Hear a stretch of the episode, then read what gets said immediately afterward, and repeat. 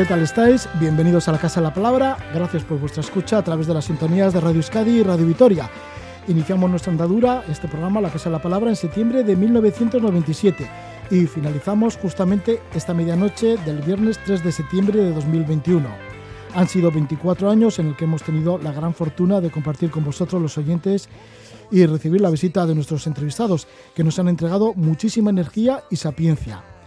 En esta última edición de La Casa de la Palabra vamos a conectar con nuestro buen amigo Gorka Ocio, siempre atento al horizonte marino, ahí está impasible y nos va a comentar, bueno, pues qué es lo que ha visto en los últimos días. Si la semana pasada nos hablaba de mariposas y tiburones, en esta ocasión parece que ha observado en la mar un murciélago y además más tiburones, delfines y ballenas picudas. Nos lo cuenta enseguida Gorka Ocio.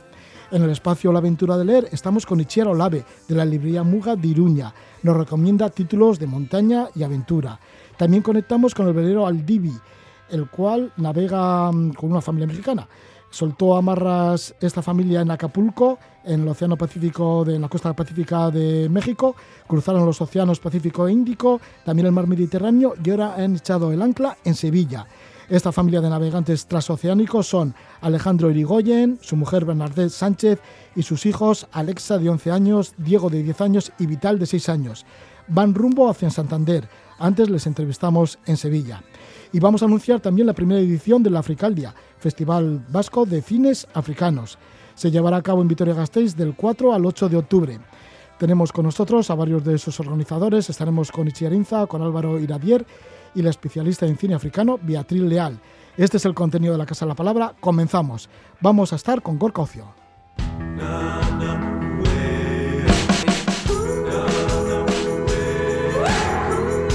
Sobre el acantilado, avistamiento marino, barcos, velas y surf.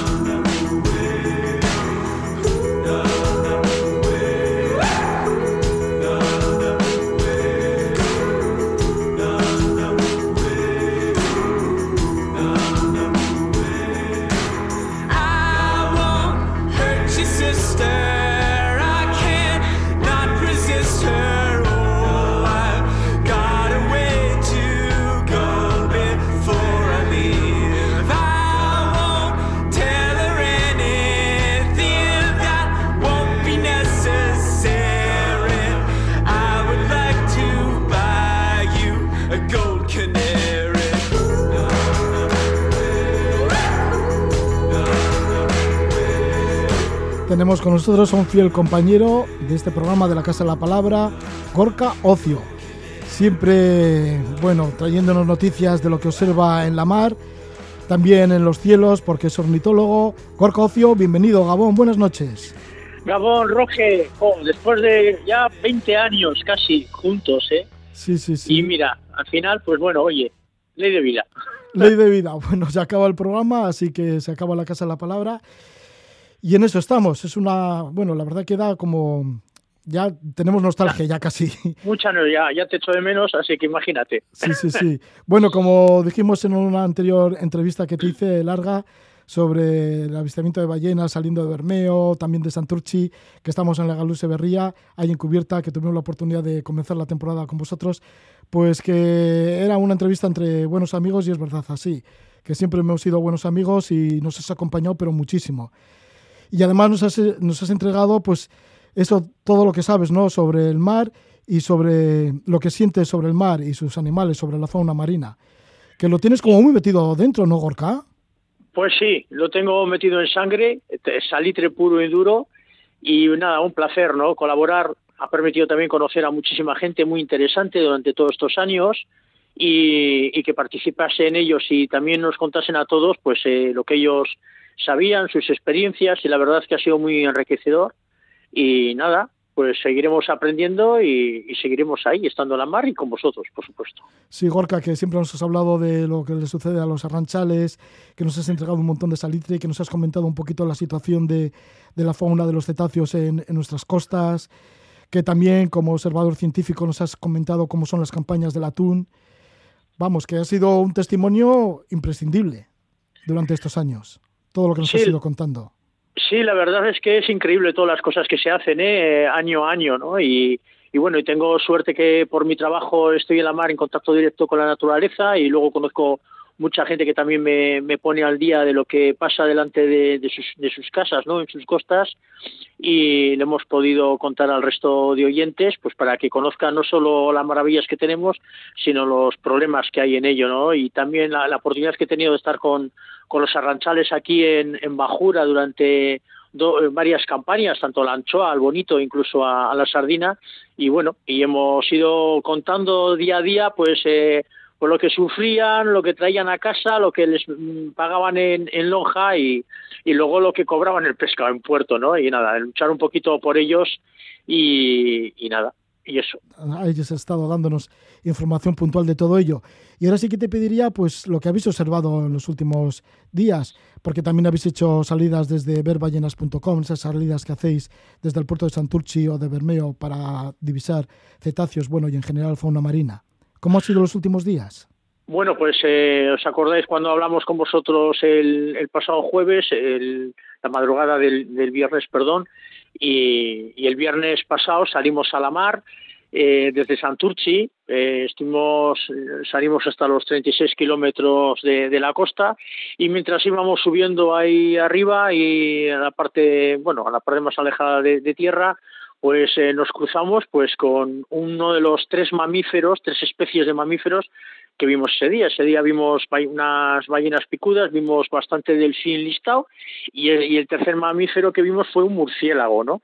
Cuando lo canté, porque lo vi volando por encima de la línea del horizonte, cuando lo canté, lo canté a viva voz, la gente, incluso mis compañeros que estaban conmigo en la cofa, no daban crédito a ello, ¿no? Yo ya los había visto en otras ocasiones, otros años atrás, llevábamos unos cuantos años sin ver ni uno y nada, y ahí le, vimos volar eh, tuve suerte de atinarle y sacarle fotografías en vuelo, pero lo curioso es que el murciélago mientras iba volando parece que se percató, bueno, se percató de que estábamos nosotros allí y eh, varió su rumbo, vino derecho al barco y bueno, ahí fue la sorpresa de la gente que lo pudieron ver porque se puso a volar entre la gente, intentó por dos ocasiones posarse en el barco, no lo consiguió y no le quedó más remedio que seguir aleteando y ya le quedaban pocas millas para llegar a tierra y hacer un último esfuerzo. Y, gracias a esas fotografías que le conseguí sacar, eh, consultando a gente que sabe mucho de murciélagos, pues me, la, me lo han identificado. Se trataba de un murciélago de Natusi, un Pipestrellus natusi, una especie de murciélago que también se, ve, se le ve aquí, se le escucha aquí, con los aparatitos estos que utilizan los, los aficionados a las, los estudiosos de los murciélagos y, y probablemente venía desde, desde las Islas Británicas. De hecho, este año se ha constatado el, el, un récord de esta especie de murciélago, del Pipistrellus natusi, desde Inglaterra hasta Rusia, ¿no? 2.800 kilómetros de distancia hizo aquel pequeño quiróptero y aquel quiróptero en concreto al final lo mató un gato. Eh, tuvo esa mala suerte, ¿no? Pero bueno, eh, lo que viene a demostrar es que son grandes voladores y que, y que muchos de ellos cruzan por el Golfo de Vizcaya, el medio del, océano, pues para buscar, igual que el resto de las aves, pues eh, verán inviernos más templados. Pues sí, algo entonces magnífico, ¿no? Casi excepcional, este murciélago migrando y lo habéis divisado en la mar. Pero aparte de esto, han seguido también los delfines, ¿no? Supongo, como siempre. Sí, vimos unos grupos muy bonitos de delfines listados. El delfín listado es una especie no muy dada a jugar en la prueba del barco, aunque alguno ya nos vino. Pero una cosa muy buena que tienen estos, estos cetáceos es que son muy, muy saltarines, ¿no? Y enseguida tienes a lo que nos gusta llamarle loquito, ¿no? Pues tienes uno o dos eh, ejemplares jóvenes de, esa manada, pues que se ponen a pegar unos saltos de 5 o 6 metros de altura, que la verdad son muy espectaculares. Pero no solo mamíferos, ¿no? Y además de las ballenas picudas que vimos, ese día vimos muchas más cosas. Interesantes, vimos un pez volador, que también llevamos tiempo sin ver uno, lo que viene a demostrar un poquito el calentamiento del agua, que nos están trayendo especies neotropicales en nuestras aguas, y el pez volador es una de ellas. Vimos también un tiburón azul nadando tranquilamente en la superficie del agua, veíamos la aleta dorsal y la cola, como iba batiendo el agua, impulsándose y nadando. Tuvimos, tuvimos la suerte de verlo un poquito lejos, pudimos hacer un acercamiento muy tranquilos, paramos el barco y el propio tiburón se acercó y todo el mundo lo pilló y, y disfrutar de él. Vimos muchos peces lunas saltando. La verdad es que fue una, nos hizo una mar muy bonita, un día muy bonito, soleado y, y, nos, y, nos, brindó la oportunidad de ver especies bastante singulares. Pues sí, y este mismo viernes también hacéis otra salida, esta vez desde Bermeo, en la Galuse Berría, desde verballenas.com. Muchísimas gracias por todas estas conexiones y por todos estos años y por toda tu compañía y toda tu información, Gorka Ocio. Bueno, nos seguiremos viendo, eh, eh, Roge. Ah, sí, sí, eh, desde quedamos, luego. Quedamos a una comida también con el bueno de, de Javier, Javier Mézaga, que ha sido un placer también compartir muchas horas de micrófono con él. Ya quedaremos y seguimos en contacto y, y nada, Sí. y mucha suerte en tu nueva singladura. Sí, sí, patrón. porque gracias. Porque continuaremos con el programa Levando Anclas y también con otras colaboraciones en Radio Euskadi, así que bueno, seguiremos en contacto. Y bueno, y ahí está pendiente esa comida también con Javier Mézaga, que Javier Mézaga hoy no ha podido estar porque está por ahí de viaje en algún punto de la costa, de la costa vasca, así que bueno. Eh, olfateando olas, estará olfateando olas fijo. Sí, sí, sí, olfateando los fijo. Muy bien, eso seguro que sí. Así que bueno, ya estaremos también en alguna otra ocasión con Javier Mézaga y personalmente, pues claro, nos veremos dentro de muy poquito. Pues muchísimas, muchísimas gracias, Gorka Ocio, y que vaya todo muy bien con ver ballenas. Igualmente, Roge. Agur, agur. Agur, agur. Y nosotros continuamos y ahora pues nos vamos a la librería Muga de Iruña. Allí nos espera Itziar Olave. La aventura de leer.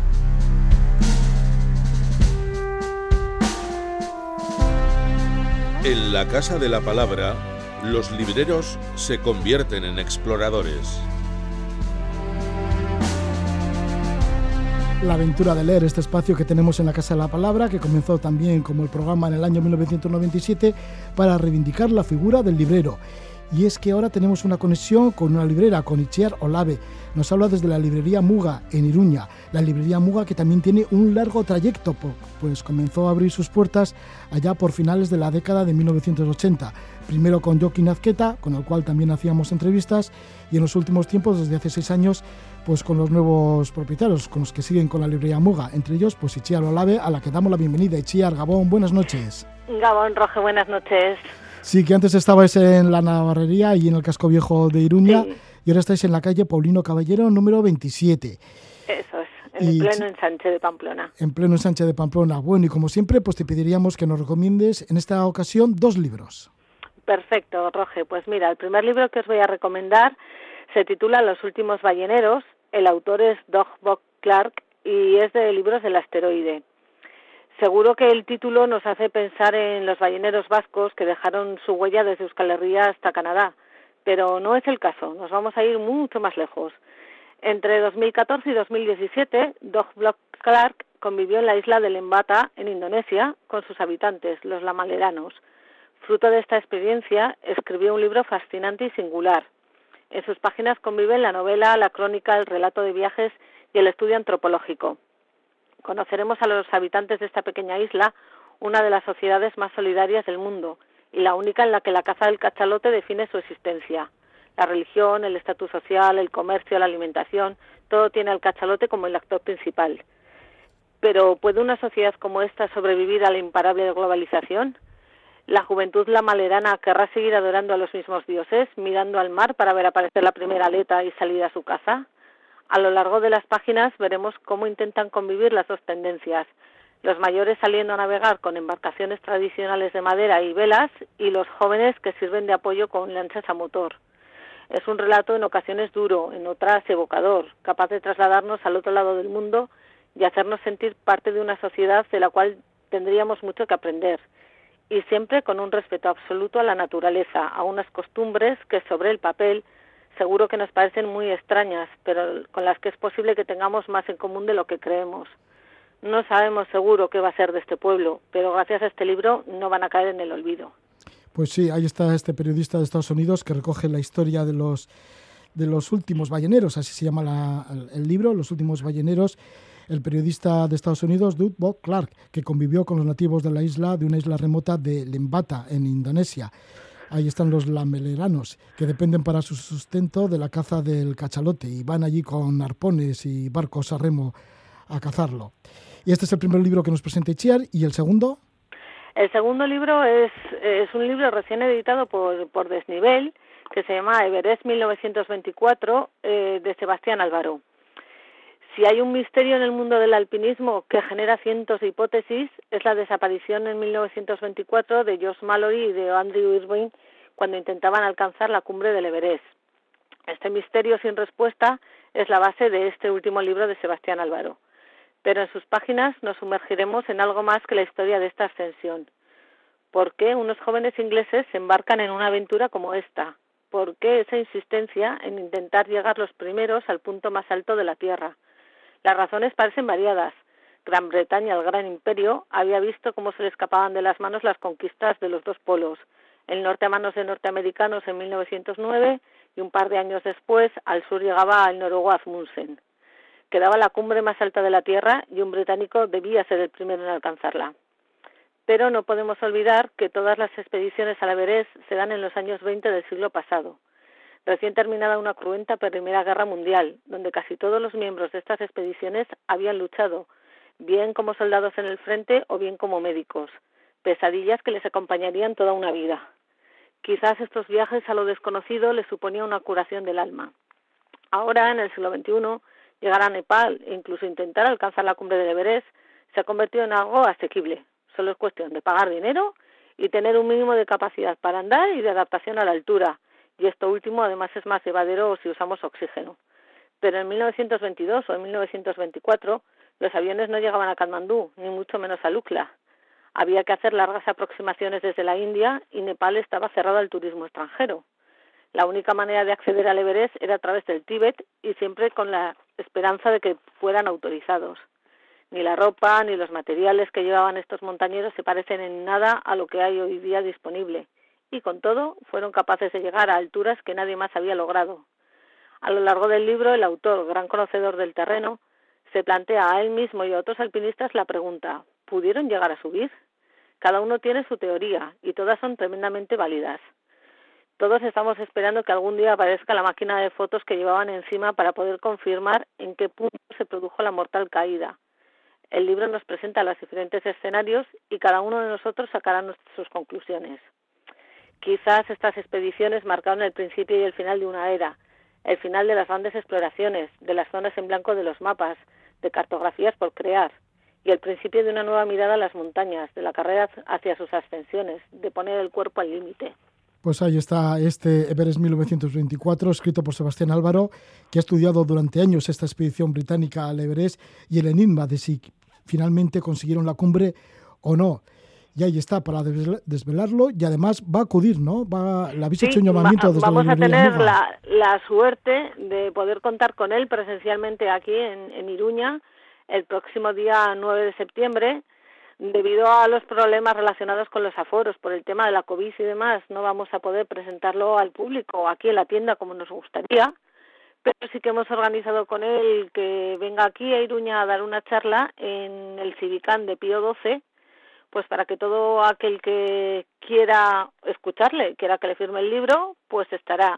Hay que tener en cuenta que los aforos son reducidos y están controlados. Entonces, aquel que quiera venir a verle, por supuesto la entrada es gratuita, lo único que tiene que hacer es llamarnos a la tienda al 948 15 14 26. Simplemente vamos a pedir el nombre y un número de teléfono y ya está, registrado. Y el teléfono lo vamos a repetir, el 948 15 14 26 para pedir cita para esta presentación de Sebastián Álvaro y este libro, Veres 1924. Muchísimas gracias, Ichiar Olave, desde la calle Paulino Caballero número 27, en donde se encuentra la librería Muga, por habernos presentado estos dos libros y que vaya todo muy bien el 9 de septiembre con Sebastián Álvaro. Diles que Roge, muchísimas gracias a ti por todo y por darnos esta oportunidad de poder presentar estos libros. Es que ricasco, que vaya todo muy bien, Ichiar, con Muga. Miles que Roge.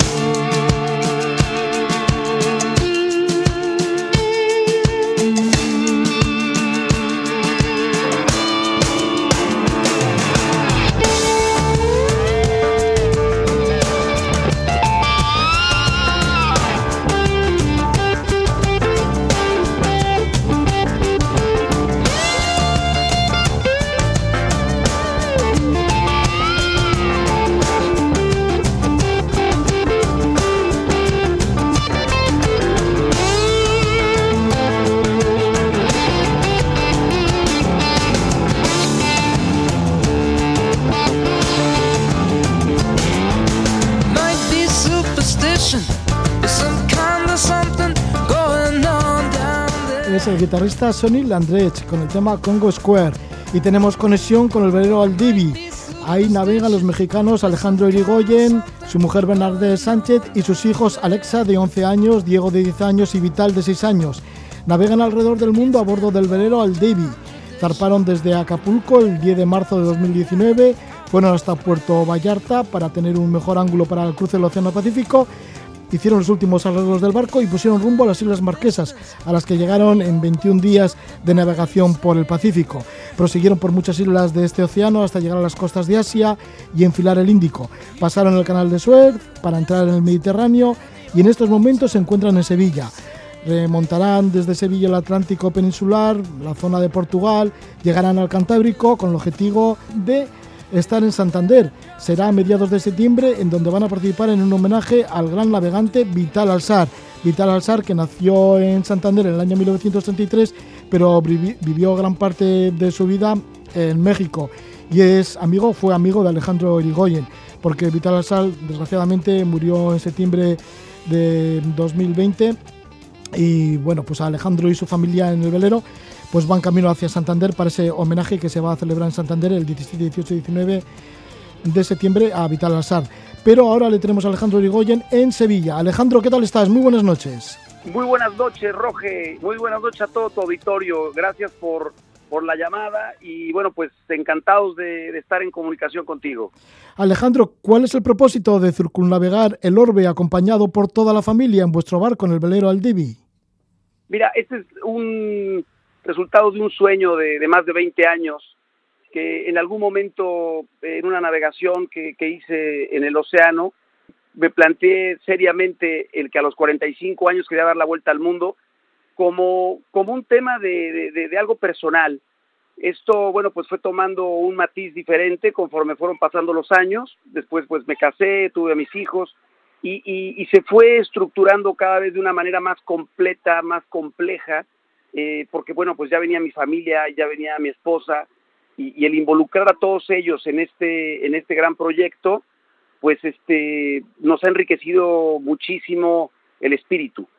Lo más difícil que resultó, el hecho de zarpar, eso dicen muchos navegantes, ¿no? Que después de tantos años de preparación, muchas veces ahí está la necesidad de tener ese ímpetu para zarpar y para lanzarse. Y una vez que ya estás en el océano, ya no tiene retorno. ¿Es así? Totalmente así. Eh, en muchas ocasiones me han preguntado qué ha sido lo más difícil y haciendo un poco recuento y el balance de, estos años navegando, que pues, llevamos prácticamente un poco más de 20 mil millas náuticas y dos años y medio de navegación, te puedo decir que la parte más complicada fue soltarme, el dejar tierra. Ese, el zarpe fue sumamente complejo por muchas cosas no nos damos cuenta de lo pegados que estamos a la tierra hasta que no tenemos que tomar una decisión de esta, de esta índole, ¿no? ¿Y cómo es vivir con esta tripulación tan particular, como es tu propia familia, con tu mujer y tus tres hijos? Pues mira, es muy intenso, es muy intenso, no puedo eh, negarte que hay momentos de tensión, eh, pero eh, yo creo que el, el, el porcentaje eh, es mucho más eh, la parte positiva, es mucho más eh, enriquecedor todo lo que nos ha dado este, este tiempo de, convivencia tan, tan intensa con la familia, ha sido fantástico. Y creo que todos hemos ido aprendiendo muchas cosas del uno del otro, hemos hecho un núcleo pues muy sólido y como familia. Y, también hemos visto que ha habido un, una cierta madurez en cada uno de nosotros para poder aceptar lo que viene y siempre sacarle pues el, el, el, mejor provecho a cualquier situación, ¿no? Incluyendo a una pandemia. ¿Cuáles han sido esos momentos de tensión? Igual el tema de la pandemia. Pues mira, claro, para nosotros fue un vivir vivir la pandemia totalmente sin patria y, y sin tierra. No nos dejaron tocar tierra, nos, nos pilló en, en, en Egipto y tuvimos que estar al ancla por más de tres meses y bueno, pues conseguimos abastecernos gracias a, la ayuda de, algunas personas locales. Aún así logramos hacer cosas increíbles y bueno, fueron este tipo de cosas y bueno, obviamente también nos han tocado algunos climas complicados y nos han tocado algunos momentos también de, cierta presión, pero creo que hemos logrado salir avante en, cada una de las situaciones y en cada uno de los de, las crisis, ¿no? En cierta ocasión parece ser que desapareció el barco cuando estabais en Bali. Exacto. Uf, esa por ejemplo fue una que pudimos pudimos realmente sentir la, dimensión del problema una vez que pasó, gracias a Dios. Porque pues nos bajamos a cenar, veníamos navegando de, por el mar de Flores, la parte de Indonesia, y cuando llegamos a, veníamos de, Lombo, de Lombok hacia, hacia Bali y anclamos, fondeamos en el norte de Bali. Y bueno, pues estábamos al pie prácticamente de una, una montaña que, que el viento bajaba con mucha fuerza y encontramos un buen agarre en el ancla, al parecer. Entonces nos bajamos a cenar y pues estuvimos ahí eh, un par de horas y cuando volvimos pues no estaban dos barcos, el, mío, o sea, el Aldivi y el Alquione de, unos amigos eh, alemanes. Los dos garrearon y, se fue, se fueron. Y bueno, pues eh, el primer tema es para dónde se fueron, porque veíamos en el horizonte muchísimas luces de todos los pescadores que, que salen cada noche en, en, el mar de, de, en esa zona de Indonesia, pues tuvimos ahí que descifrar por dónde entre la corriente, el viento y la distancia, vimos algo que parecía que eran las luces del barco y pues fuimos a encontrar los barcos tres millas y media, eh, tres millas y media mar adentro. Entonces fue un milagro, vaya, que nos hayamos agarrado nuevamente. Sí, por suerte tuvisteis ocasión de volver a vuestro barco y de recuperar vuestro barco. Alejandro, ¿y, cómo, ¿y cómo fue el recibimiento que habéis tenido en las Islas del Pacífico? Porque estuvisteis en las Marquesas una vez que salisteis de México, luego estuvisteis por las Tuamotu, Tahití, Morea, Bora Bora, Waine, Rayatea, Taja, Tonga, Samoa, Fiji, Wanatu, llegasteis a Papúa Nueva Guinea, pasasteis por el estrecho de Torres hasta llegar a Indonesia, ahí fue la anécdota que nos estás comentando, pero ¿cómo recibieron allí en el Pacífico, en las islas? Mira, la verdad es que fue un momento increíble porque esto lo pudimos disfrutar desde un día antes. Todavía no lográbamos ver tierra y lo primero que percibimos fue el aroma, el, olor a tierra, a, humedad, a, vaca, a animal, ¿no? A plantas. Y, después de 21 días de navegación, pues fue un, sentimiento que, nos puso la piel, la piel de gallina, como, como decimos, ¿no? Fue, fue un momento impresionante y a la madrugada siguiente ya logramos ver la silueta de la isla y bueno, pues arribamos a, a Jibaoa temprano, habrán sido las 7 de la mañana cuando estábamos entrando a, Tuona, a la bahía de Tuona, a anclar. Y bueno, esa sensación fue magnífica. Y pues la verdad es que no, no, no, había varios barcos, eh, la gente pues empieza a saber por ahí que hay uno y luego otro, saludas, vas haciendo un poco de, de, de vida social después de tantos días, los niños en cuanto pisaron tierra, pues imagínate, empezaron a correr en el muelle como, como unos locos, no habían tenido espacio para correr durante casi un mes. Entonces, pues la verdad fue, fue, un, fue muy satisfactorio el arribo a, las Marquesas. Las Marquesas, que sería el principio de todas esas las que habéis conocido por el Pacífico. Y ahora estás en Sevilla, estáis en el velero en Sevilla. ¿Por qué habéis remontado el Guadalquivir? Eh, es una historia, la verdad, eh, maravillosa que nos vincula, bueno, íntimamente con, con el capitán Vital Alzar, eh, el gran navegante cántabro, que bueno, pues ustedes conocen muy bien las, las historias, ¿no? Una, una de las historias de las aventuras que tuvo el capitán fue que, eh, haciendo un homenaje a Rodrigo de Triana, el primero que avistó tierra con Colón, él consideró que había una deuda de, de, de, 500 años con, con Rodrigo de Triana, ya que no le pagaron los 10 mil maravedíes prometidos. Y entonces, de una manera simbólica, el capitán vino a Sevilla en el año 88 y presentó un cofre con monedas de todo el mundo como un, como un tributo y como simulando el pago, el adeudo que tenía de alguna manera la humanidad eh, con él, ¿no? Al, ser el primero que avistó tierra desde, desde, desde la Santa María. Bueno, pues el capitán, eh, el año pasado que todavía estaba con vida, me pidió en varias ocasiones que, que me encargaba mucho el que viniera yo a Sevilla a cerciorarme que el cofre aún estuviera aquí, eh, pues donde lo había dejado él resguardado. Y fue la misión por la cual tuvimos que remontar el Guadalquivir y venimos a cumplir nuestro, nuestra palabra empeñada como navegantes. Vital Alzar, sí, este navegante cántabro, ya hemos dicho, nació en Santander en el año 1963, atravesó en balsa el Océano Pacífico, convirtiéndose en un náufrago. También fue capitán de galeones, circunnavegó el globo terráqueo, vivió gran parte de, de, su trayectoria en Veracruz, en México, y murió en Acapulco en septiembre de 2020. Y ahora, después de estar en Sevilla, vais a remontar la parte del Atlántico de la península ibérica, Portugal, Galicia, vais por el Cantábrico hasta llegar en Santander, porque hay un homenaje ¿no? a Vital Alzar, el 17, 18 y 19 de septiembre en Santander. Efectivamente, el, el Ayuntamiento de Santander y la Alcaldesa de Santander, y bueno, y todo el el, pueblo entero, ¿no? Están, están preparando un homenaje maravilloso en el cual además se le está otorgando por parte de, del gobierno eh, la, la, Cruz al Mérito Civil al capitán Vital Alzar.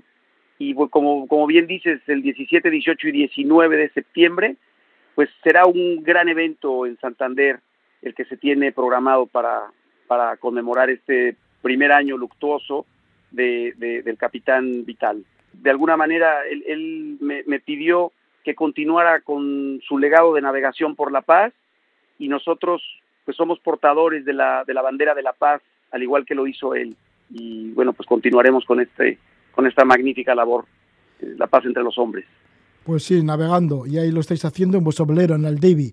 Estamos en conexión con Alejandro Irigoyen, ahí junto con su mujer Bernadette Sánchez y sus hijos Alexa, 11 años, Diego, 10 años y Vital, 6 años, pues están dando la vuelta al mundo. Partieron de Acapulco el 10 de marzo de 2019 y ahora pues están en Sevilla, con la intención de estar a mediados de septiembre ya en, en Santander. Y por cierto, Alejandro Irigoyen, que tus antepasados por varias generaciones llegaron a México, ¿no? Bueno, debieron llegar a México hace 400 años. Y creo sí. que eran de Navarra, me parece. Efectivamente, efectivamente, eran de, de un, de, de, un pueblo que se llama Narvarte, en Navarra, y en 1600, en la primera década de 1600, llegaron a, a México, a lo que es hoy eh, Chihuahua, el estado de Chihuahua, que bueno, pues en ese momento se llamaba el Valle de Cuellar y posteriormente lo nombraron como la Nueva Vizcaya. Pues fueron prácticamente de los primeros, las primeras familias que se asentaron en esa zona y pues tenemos ya ahí en México prácticamente 12 generaciones, o sea que hay un arraigo bestial. Pues muchas gracias Alejandro Irigoyen. Gracias por estar con nosotros desde Sevilla, de esta conexión que hacemos con Sevilla y con tu barco, el Verero al Davy. Ahí está Bernardé Sánchez, Diego, Alexa y Vital. Toda la familia navegando, dando la vuelta al mundo y ahora rumbo de Sevilla hacia Santander. Mucha suerte y buenos vientos. Roge, te agradezco muchísimo estos minutos con tu auditorio. Te mando un abrazo con muchísimo afecto y bueno, pues espero que, que pronto, pronto nos veamos porque tenemos también planeado eh, visitar tu, tu país, eh, tu, tu, tu, ciudad por allá muy pronto. Ojalá que sea así, Alejandro. Te esperamos. Eh, te mando un gran abrazo, Roge. Gracias por la llamada. kulukutu kutu kulukutu kutu e mama nsunga kudya kulumvwemvwe kulumvwemvwe e mama nsunga kudya kulukutu kutu kulukutu kutu e mama nsunga kudya kulumvwemvwe kulumvwemvwe e mama nsunga kudya kulukutu kutu kulukutu kutu e mama nsunga kudya Eh, kutubele beto kutubelebeto kutubelebeto kubatsugula abantu meso oh. kutubele beto kutubelebeto kutubelebeto kubatsugula abantu meso oh. kutubele beto kutubelebeto kutubelebeto kubatsugula abantu meso oh. ngengele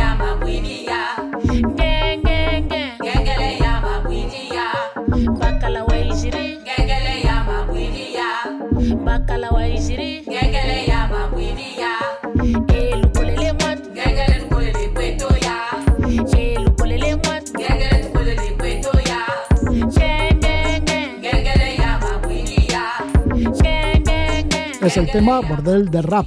Lo hace el grupo de mujeres Le Mamas du Congo. Son de Brazzaville.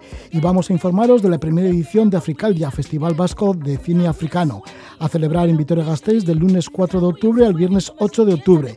Está organizado gracias al consorcio entre la Asociación Africanista Manuel Gradier y la Asociación Cultura Vendera El Cartea, ambas de Vitoria-Gasteiz.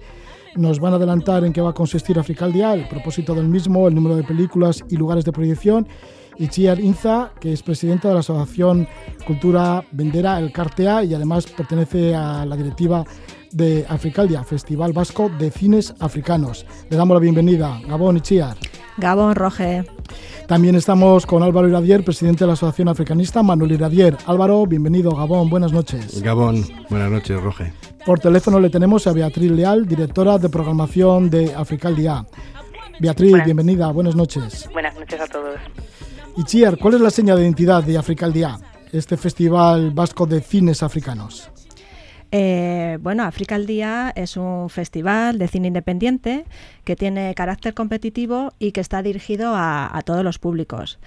Eh, es un cine de calidad eh, en versión original que va a estar subtitulado a castellano y en esta primera edición incorporamos también el subtitulado a euskera porque queremos dar también oportunidad al público euskaldun a poder disfrutar de cine africano en, versión original subtitulada, subtitulada euskera. Beatriz, ¿y qué entendéis por cines africanos? Pues esta es la pregunta del millón, ¿no? Pero quizás eh, yo me atrevería a decir que entendemos por cines africanos, y has hecho muy bien en ponerle ese plural, todas las producciones que bien realizadas por directores y directoras africanos o por gente que está en la diáspora, incluso a veces algún europeo, algún eh, asiático estadounidense se nos, se nos eh, mete por ahí un poco despistado, tratan temas importantes para la realidad y la gente de África, ¿no? Por eso no solo proyectaremos películas realizadas y filmadas en el continente, sino también de la población afrodiaspórica y de gente que vive la diáspora incluso desde hace generaciones. ¿no? Y Chiar, ¿son películas a concurso? ¿Hay películas que no estarán en concurso? Así es. Eh, al concurso eh, se van a proyectar 12 películas en esa sección competitiva, pero luego también va a haber una programación eh, fuera de concurso, que está ubicada en la universidad, en la que se van a proyectar tres películas y irán acompañadas también de jornadas académicas. Álvaro, ¿cuáles son los antecedentes de Africaldía? Porque anteriormente, de parte de la Estación Africana Manuel Iradier, sí que hacíais una muestra de cine africano en Vitoria-Gasteiz. Sí, efectivamente. Empezamos con una muestra de cine africano. Eh, llegamos a realizar seis ediciones y con gran éxito. Eh, la verdad, porque bueno, eh, de, público y este ha sido el salto que hemos dado a un festival ya con carácter internacional y eh, porque la gente la verdad lo demandaba no eh, el que ofreciéramos este cine de calidad ya eh, a, concurso y, con, con, todo el esta esta llegada de cine de todo, de todas partes de África que es la manera de conocer realmente África porque aunque sea ficción es la conoces la realidad africana a través del cine Sí, así que esta muestra de cine africano ha puesto las bases, ¿no? Las seis ediciones que habéis tenido hasta ahora han puesto las bases para que eh, mm, esté Africaldia. y por lo que dices, mm, han tenido bastante éxito y ahora el público casi exige ¿no? que haya un festival. Sí, efectivamente. Yo creo que mm, va a ser va a tener gran éxito por lo por lo que te digo, ¿no? Por una la manera de, o sea, las películas que hemos hecho, que en la que nos ha colaborado Beatriz eh, seleccionando de, otros festivales, de eh, películas eh, ganadoras en festivales internacionales de otros países. Y, eso, el éxito que, tenía, todo el mundo nos comentaba, ¿no? el, el dar el salto. Álvaro, pues sí que hay una ligación bastante entre Vitoria Gasteiz y el continente africano. Sí que siempre ha sido como muy africanista Vitoria Gasteiz, ¿no? Pues sí, sí, la verdad, eh, bueno, desde los tiempos de, mi bisabuelo. Sí, el cine explorador, Manuel Iradier. Eso es, sí, trajo el, eh, aquí a Vitoria el primer museo etnográfico africano, sí, en, el siglo XIX. Además de escribir los libros y de hacer todos esos trabajos de, de documentación, ¿no? Cuando estuvo allí por el país del Muni, actual Guinea Ecuatorial. Eso es. Sí, un trabajo, vamos, que, Mm. que siempre hay que valorarlo muchísimo. Sí, sí, desde luego. ¿Esto lo continuáis también a través de la Asociación Africanista Manuel Iradier en la actualidad? El, el, el cual Sí, el legado de tu bisabuelo, Manuel Iradier. Bueno, esto es una forma de transmitir, el- de continuar con el legado, ¿no? Eh, esta, este festival internacional, porque es una continuación de lo que ha sido, eh, lo que quiso Manuel Iradier transmitir de, de sus viajes a África eh, en el siglo XIX, cuando se negaba realmente incluso la condición de personas ¿no? Eh, de los africanos. Eh, Manuel Iradier en sus libros eh, llega a relatar cómo los africanos tenían su propia cultura, su historia, su religión y eh, eso le, le costó grandes discusiones y grandes disgustos. Eh, en la época eh, los africanos eran salvajes. El trabajo que hizo Manuel Iradier en el siglo XIX y Álvaro, ahora con la Asociación Africanista, ¿en dónde estáis trabajando? Bueno, En- pues sobre el que- terreno, ¿en qué lugares de sí, África? eh, sí, nosotros nos hemos dedicado durante todos estos años, más de 30 años, eh, a proyectos de cooperación. Estamos eh, fundamentalmente en tres países, en la República Democrática del Congo, en el Kivu Sur, eh, un proyecto de, ayuda humanitaria eh, con refugiados de Burundi, eh, colaborando con la población de acogida. También estamos en Guinea Conakry, con un proyecto con, con mujeres de formación en agricultura, eh, alimentación, etcétera. Y eh, en Senegal, eh, un- con un proyecto hidráulico eh, de abastecimiento de agua a la población del Sahel del norte de Senegal. Esto es lo que está llevando a cabo la Asociación Africanista Manuel Iradier, que es una de las que organiza este Africaldia y lo está haciendo en cooperación también con Cultura Vender al Cartea. Mm. Y Chiar. ¿qué es Cultura Vender al Cartea? Porque es una asociación que la habéis creado recientemente. Pues así es, Roge. Es una asociación creada en el año 2018, eh, pero su misión es eh, divulgar la diversidad de las culturas africanas. Ese es su objeto y, su, y el trabajo por el que estamos eh, las personas que hacemos parte de, de la asociación. Africaldia, este festival. ¿Cómo ha sido la selección y cuántos títulos se van a proyectar, Beatriz? Pues mira, en la sección oficial o competitiva no solo hay ficción, hay mm, 12 mm, títulos, pero 8 son largometrajes, hay un corto que se nos cuela por ahí maravilloso, eh, que no podemos desvelar todavía cuál es, pero que además va a ser un estreno nacional, eh, se ha presentado solo en un par de festivales y hemos conseguido traer la victoria, y después tenemos cuatro documentales, haciendo un total, bueno, de 12 largos con un cortometraje, ¿no? Serían 13 títulos. Aparte, como comentaba antes Itziar, tenemos esta sección en la universidad con jornadas académicas en las que proyectamos tres documentales que ya han sido eh, más conocidos, entre comillas, entre los expertos, ¿no? Y que se han podido ver en algunas plataformas digitales, porque este año es un momento muy especial a raíz de haber vivido todo esto del COVID-19, ¿no? En el sentido que muchos festivales han tenido que pararse o han tenido que migrar a plataformas online, con lo que el público ha podido además hacer como un curso intensivo, diría yo, de cines africanos este último año, ¿no?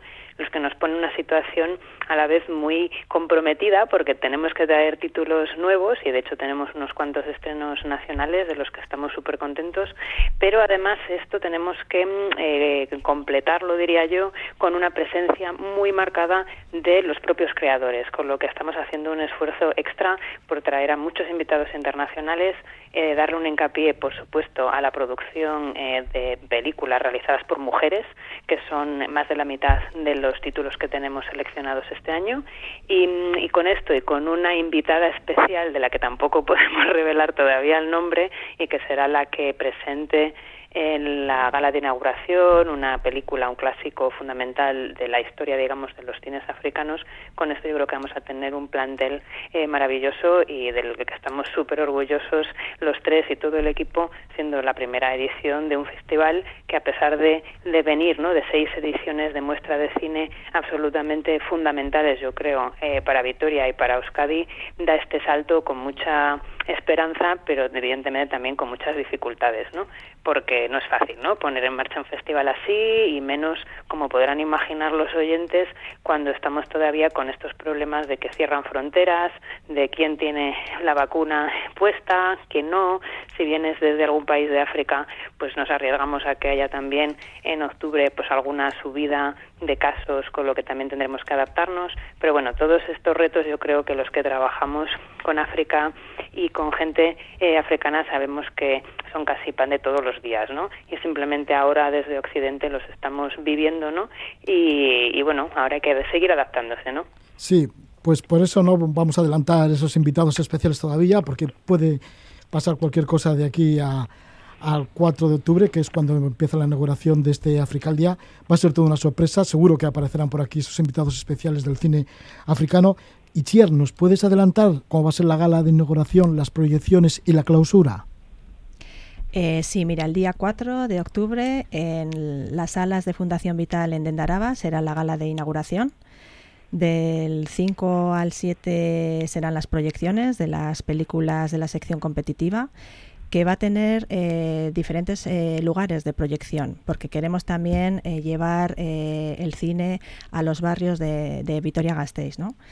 Del, 4, del 5 al 7 de, octubre se proyectará en las salas de Fundación Vital en Dendaraba, en el Centro Cívico de Zabalgana, en el Centro Cívico de Salburúa y en el Teatro Federico García Lorca del Acua. Pues y luego el día 8, ¿no? Sí, el día 8 ya... La gala de clausura, en la que habrá el, se dará a conocer el fallo del jurado eh, y el, el, fallo de, el, digamos que el premio del, del público también. Bueno, pues ahí va a estar estos días tan emocionantes del 4 al 8 de octubre que se va a celebrar Africal Día. Este festival, el Festival Vasco de Cines Africanos. Y estamos con varios de sus organizadores, Álvaro Iradier, de la Asociación Africanista Manuel Iradier, está con nosotros Beatriz Leal, directora de la programación, y está también con nosotros Ichiar.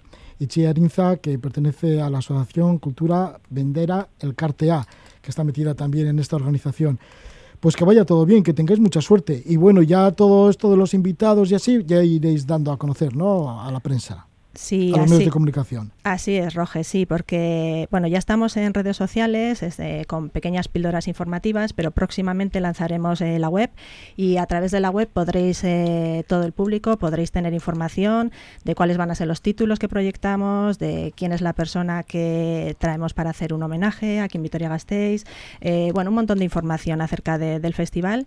Y bueno, os animamos a todo el público gasteiztarra y de, y de Euskadi y cercanías a pasaros por, por Y participar y compartir en, en África al Día. Muchísimas gracias por la invitación, bueno, Sí, Álvaro. Sí, no, yo antes de despedirnos, eh, sí quisiera felicitarte, Roge, por este programa, La Casa de la Palabra, que nos hemos enterado que finaliza. Pues sí. Y, sí. y, entonces, bueno, pues eh, felicitarte por, por todos estos años de, de, comunicación y de transmisión de la cultura, eh, porque del gran esfuerzo que, has hecho ¿no? de traer a, Radio Euskadi eh, a tantos viajeros, aventureros, eh, tantas vivencias personales, cientos de personas que han pasado por el programa y felicitarte porque realmente eres un gran comunicador cultural y eh, sobre todo porque no has sido nunca y no eres un, periodista estrella, sino una estrella del periodismo, un referente. Eh, tus, tus invitados siempre han sido los protagonistas del programa y tú siempre has querido eh, dar con tus preguntas en el clavo de lo que las personas y los entrevistados han querido transmitir. Quiero, quiero felicitarte y, y darte las gracias por todos estos años. Bueno, y que el nombre de la Casa de la Palabra tienes que decir de dónde viene. Sí, sí, hay que decirlo, Álvaro. Bueno, me has dejado sin palabra y no sé, todo nervioso. O sea, estoy sudando por todos los lados. No me esperaba esto. Gracias, Álvaro, por tus palabras. Bueno, que yo creo que te has pasado un poquito. No. Pero bueno, el caso es que sí, que el nombre de la Casa de la Palabra viene de cuando estuvimos en Guinea Ecuatorial, que estuve contigo, mm. Álvaro, durante un tiempo por allí. Sí. Y estaban las Casas de la Palabra, en donde se reunía la gente al atardecer Mm. Los, guineanos se reunían en las casas de la palabra pues para, para intercambiar opiniones y Eso. demás. Y entonces, como este programa empezó de 9 a 10 de la noche durante bastante tiempo, Eso. aquí en Radio Euskadi y en Radio Vitoria, bueno, pues entonces pensé, pues eso, pues al atardecer nos vamos a reunir en la Casa de la Palabra y vamos a contar nuestras historias y sobre todo dar información que, que, bueno, pues que no se encuentra habitualmente y demás y charlar Sí. tranquilamente con gente amiga que viene por aquí. Sí. Y esto ha sido, esto Bueno. ha sido la Casa de la Palabra. Pues, eh, Una gran felicitación y un abrazo, Roge. Vale, igualmente, muchísimas gracias Álvaro Iradier. Bueno, pues me congratulo mucho que seáis los últimos entrevistados, Álvaro Iradier, Itziar Inza y Beatriz Leal. Gracias también, Beatriz, por estar ahí al pie del cañón y bueno, pues ahí en la programación de África al Día. Bueno, Vale, suerte con Bueno. África al Día. gracias. Gracias. Seguiremos informando de ello, ya en otros programas, pero seguiremos con ello. Muy bien. Estupendo. Vale, es que. Suri. Neukan guztizen amez bat, amez bat. esta tertulia, esta conversación que hemos tenido con Álvaro Iradier, con Itziar Inza y con Beatriz Leal. Nosotros ya nos vamos en la Casa de la Palabra. Hasta aquí hemos llegado con este programa. Gracias por la gentileza de escucharnos durante estos años. Nos hemos divertido muchísimo en este tiempo. Gracias a vuestra compañía, gracias a nuestros invitados. Y aunque desaparece la Casa de la Palabra, continuamos con Levando Anclas, programa de viajeros y trotamundos que se emite los domingos de 10 a 12 de la noche a través de Radio Euskadi. Y el próximo domingo, pues os esperamos porque hablaremos de trenes, de montañas y caminatas. Ahí estaremos en Levando Anclas de 10 a 12 de la noche. También quiero agradecer mucho a los técnicos que han hecho posible la Casa de la Palabra durante estos 24 años. Por ejemplo, ahora le tenemos con nosotros a Alberto Zubeldia, ha estado muchas, en muchas ocasiones con nosotros. Y también damos las gracias y la confianza prestada por Radio Euskadi. Buena noche y estupendo amanecer. Que disfrutéis. Ah, os dejo con la música del famoso tema de Toys Egale Egiten, del su disco Spaloyan del año 1985. Que disfrutéis, que vaya todo bien. Estupendo amanecer, buena noche.